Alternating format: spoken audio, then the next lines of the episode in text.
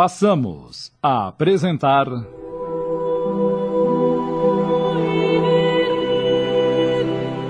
Diário de um Drogado.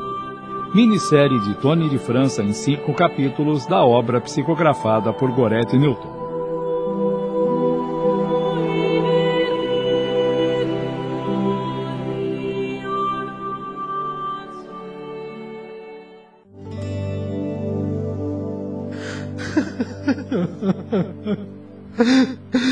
Eu não aguento mais. Por favor, me ajude. Estou sem energia. Preciso de um drogado para me acalmar. O vício me consome. Preciso de uma dose. Só uma. Eu já não aguento. Já sinto as convulsões. Por favor. Aquele ser bondoso que a tudo presenciava tomou André em seus braços, como um pai amoroso que carrega um filho debilitado, colocou-o numa maca e, tal qual um médico atencioso, murmurou em seu ouvido: Não se preocupe, filho.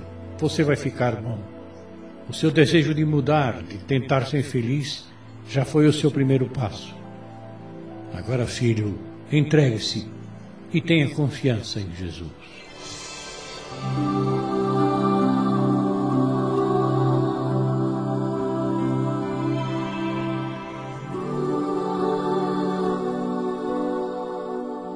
Aos poucos fui entrando em sono profundo e, quando despertei, eu estava num amplo salão com pouca luz e uma senhora, talvez enfermeira, me disse suavemente: Como se sente, meu filho? Está melhor? Ah, não sei, estou tonto e cansado. Sinto que vou vomitar. Ah, nossa, o que é isso que eu lancei para fora? Parece ser os meus rins. São coágulos enormes de sangue. Não se assuste. Não se desespere. Não fique impressionado, pois tudo que você está expelindo são resíduos que dilaceravam sua alma e prejudicavam seu corpo. Naquele momento, outra indagação surgiu para André, e sem que ele percebesse, a enfermeira arguiu: Meu filho, o corpo físico morre, mas permanece o corpo espiritual. Somos seres imortais e a nossa consciência é despertada muitas vezes pela dor, porque somos indivíduos numa caminhada evolutiva.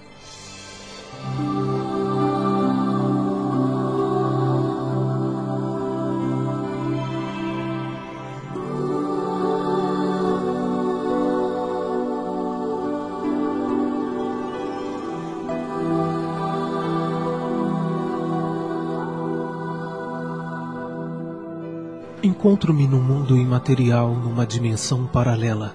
E aqui, espíritos amigos me auxiliam na minha desintoxicação, mesmo após anos neste local. Daqui eu consigo ver como vivemos de modo equivocado no mundo terreno. Não somos educados para conhecer e muito menos a entender o outro lado da vida. Aí na Terra, inúmeros são os caminhos, as diversas religiões que são bens ao ser humano para prevenir contra as ciladas e seduções que nos rodeiam. E o grande mal é o egoísmo e o orgulho que nos cegam, pois somos frequentemente envolvidos por sentimentos de ordem inferior, por espíritos em estado de profunda ignorância. Daí ocorre a visão negativa da religião, porque os irmãos das sombras nos envolvem e acabamos pensando que a religião é uma perda de tempo e em nada nos ajuda. Então nos afastamos do caminho que ensinam defesas contra as armadilhas da perdição. Quando os pais se preocuparem em transmitir aos filhos que Deus existe e que Jesus veio ao mundo para que o homem seja feliz, os jovens ficarão mais fortalecidos e o mundo se transformará para melhor. Por isso, desde crianças, devem desenvolver a fé racional e consciente, enfatizando sempre que nossas preces são atendidas de acordo com as reais necessidades e merecimento. De repente, a enfermeira me interveio. Vamos, meu filho. Vamos? Para onde? Logo, logo virá. E André foi conduzido a um local desconhecido. Via-se uma enorme escadaria de pedras por onde desciam espíritos belíssimos com vestes luminosas. Os muros que rodeavam aquele lugar eram pintados com muita arte. Os protetores, de mãos dadas, formavam um elo de proteção e delas emanavam luzes de matizes variadas.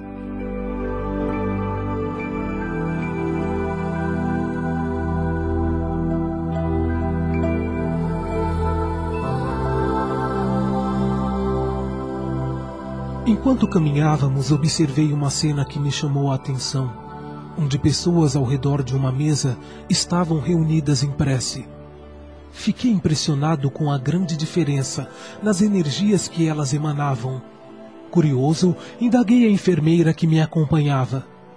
O que é que eles estão fazendo? Estão rezando? Além de estarem em preces, também estudam a vida de Jesus. E após o estudo, eles irão em socorro aos enfermos do plano espiritual. E você, meu filho, irá agora ser atendido por aquela senhora de cabelos brancos. Naquele instante, com a ajuda daquela senhora distinta, senti meu espírito eufórico e a esperança tomou conta do meu ser. Senti uma vontade imensa de modificar minha situação e compreender melhor o amor de Cristo misericordioso e amoroso, que a todos perdoa. Eu agora preciso ir, meu filho. Mas saiba que o seu propósito em mudar e a ajuda que estão lhe oferecendo, você vai conseguir. Tenha confiança. A benfeitora se retirou e André, sob os cuidados de espíritos do bem, ouvia palavras de consolo e esperança. Sentia-se inebriado de bons fluidos. Mas, de repente, sentiu um desejo fulminante e irresistível de ingerir droga. Precisava dela. Os tremores voltaram e ele caiu em prantos. Ele lutava contra aquela força do mal e seus olhos, quase esbugalhados, buscavam aquele benfeitor que no início o resgatara naquela praça tempos atrás. Já quase sem forças, eis que. Filho, estou aqui. Precisa de auxílio, não é? Estamos apresentando Diário de um Drogado.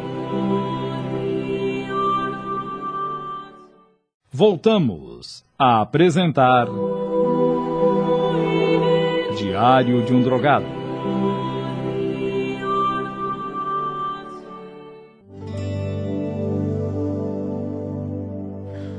Por favor, me ajude.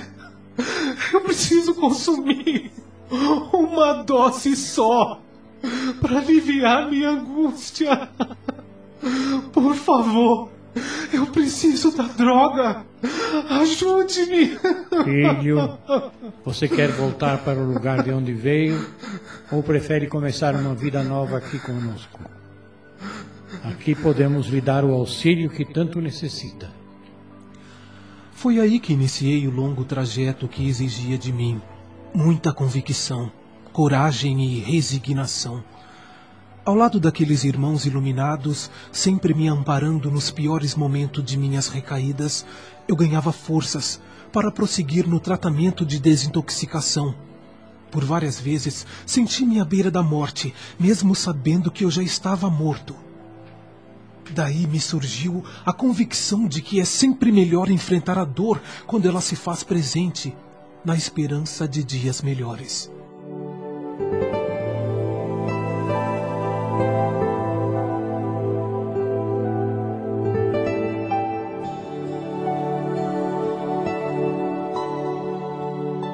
E o processo de desintoxicação de André no plano espiritual durou quase um ano e meio no tempo terreno. Todos os espíritos ali levados passavam por diversos processos de terapias. Àqueles furiosos e revoltados era dada a chance de sentir a doçura do amor. Aos desesperados eram envolvidos por vibrações de carinho e proteção e voltavam a ter esperanças. Os famintos e sedentos saíam aliviados de seus tormentos, sempre tudo em nome de Jesus Cristo. Hoje, conhecendo um pouco melhor o Mestre Jesus, agradeço a Ele. o amor e a proteção de Sua misericórdia, e aos médios de boa vontade que dedicaram horas sagradas de seus tempos, levando a caridade e o amor aos necessitados.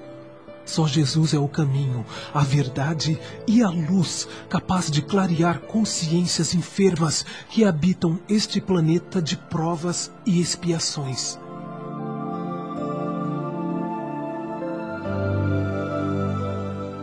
Como te sentes, meu filho? Meu anjo amigo, desejava tanto vê-lo. Já me sinto melhor, bem melhor. E meu corpo espiritual mais liberto das drogas.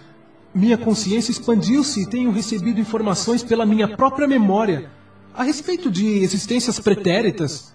Mas isso é muito bom. Conte-me então sobre suas vidas passadas. Acredite, meu bom amigo, que eu já fui bispo no passado distante, no século XIV. Mas meus objetivos eram outros. Usei meus conhecimentos para enriquecer e dominar a cidade onde eu vivia. Tive o dom da oratória, mas meu coração era indiferente a Jesus. Hoje a presença de Cristo é claro e objetivo aos meus sentidos.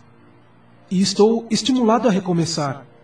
Não me iludo com facilidades. As palavras do Mestre, antes gravadas apenas na minha mente, hoje elas penetram no meu coração. Ah, o que mais me impressionou foi lá no século XVIII. Agora você despertou ainda mais a minha curiosidade. O que aconteceu nessa sua existência? Acredite se quiser, mas eu fui pai dos meus pais atuais. Isso não é incrível? É, eles foram meus filhos e eu vivia numa pompa de dar inveja e eles numa fartura sem qualquer proveito para seus espíritos. Desse passado, herdei a perspicácia para manipular situações em proveito próprio e a inteligência astuta para obter vantagens. Acredito hoje que esse caminho escuro das drogas faz-me recompensar do ponto zero. Estou feliz em saber que você tomou consciência não só de suas vidas pretéritas, como também chegou à conclusão de recomeçar. Ah, tem mais um fator importante que me ocorreu. Ainda tem mais a dizer? É, não me diga que. Que também lembrei que meus pais, que agora estão velhinhos, vivem no asilo e eu os visito regularmente. Hoje consigo orar por eles e aguardo o dia do nosso reencontro aqui no mundo dos espíritos, para junto planejarmos uma nova oportunidade de convivência. Sei que com a permissão de Deus, nós ajudaremos mutuamente, nos amando e perdoando por compreendermos melhor o Evangelho de Jesus. Que Deus seja louvado hoje e sempre, por toda a eternidade. Em nome de seu Filho, nosso Senhor Jesus Cristo. Ah, tem mais uma coisa que eu ia me esquecendo. Pedi aos mensageiros do bem a permissão de relatar esta minha última vida terrena, na esperança de que alguns pais e mães tomem conhecimento e conscientizem da real necessidade da evangelização infantil, para que a juventude seja um alicerce seguro e a vida adulta mais tranquila para as realidades da vida eterna. E que nunca nos esqueçamos que o cimento desse alicerce é o amor, a compreensão, a amizade e o diálogo entre pais e filhos e afins. Amai-vos e instruí-vos, pois só o amor apaga a multidão de pecados, e o conhecimento da verdade vos libertará.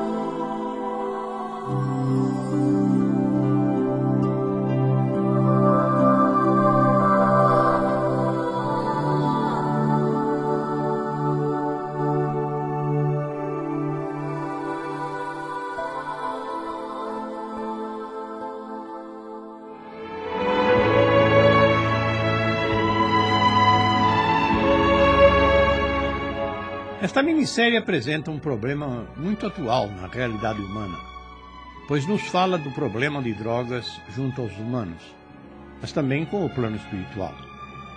Já sabemos que a influência dos espíritos sobre os encarnados tenha a ver com os sentimentos de cada um.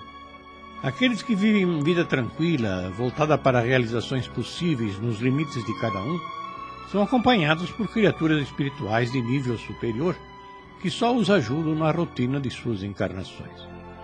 Mas os que não têm noções dessa realidade e se deixam levar por indiferença, egoísmo, má vontade, ficam presos a almas também desequilibradas que os prejudicam continuamente. Neste trabalho na rádio teatral, dá-nos a mostra dessa influência no dia a dia de um drogado. A medicina atual tem procurado interferir nesse quadro com os especialistas em psiquismo e outras áreas similares. Cada vez mais, somos orientados para o cuidado com os pensamentos e fixação em ideias perturbadoras. A Rede Boa Nova de Rádio apresentou.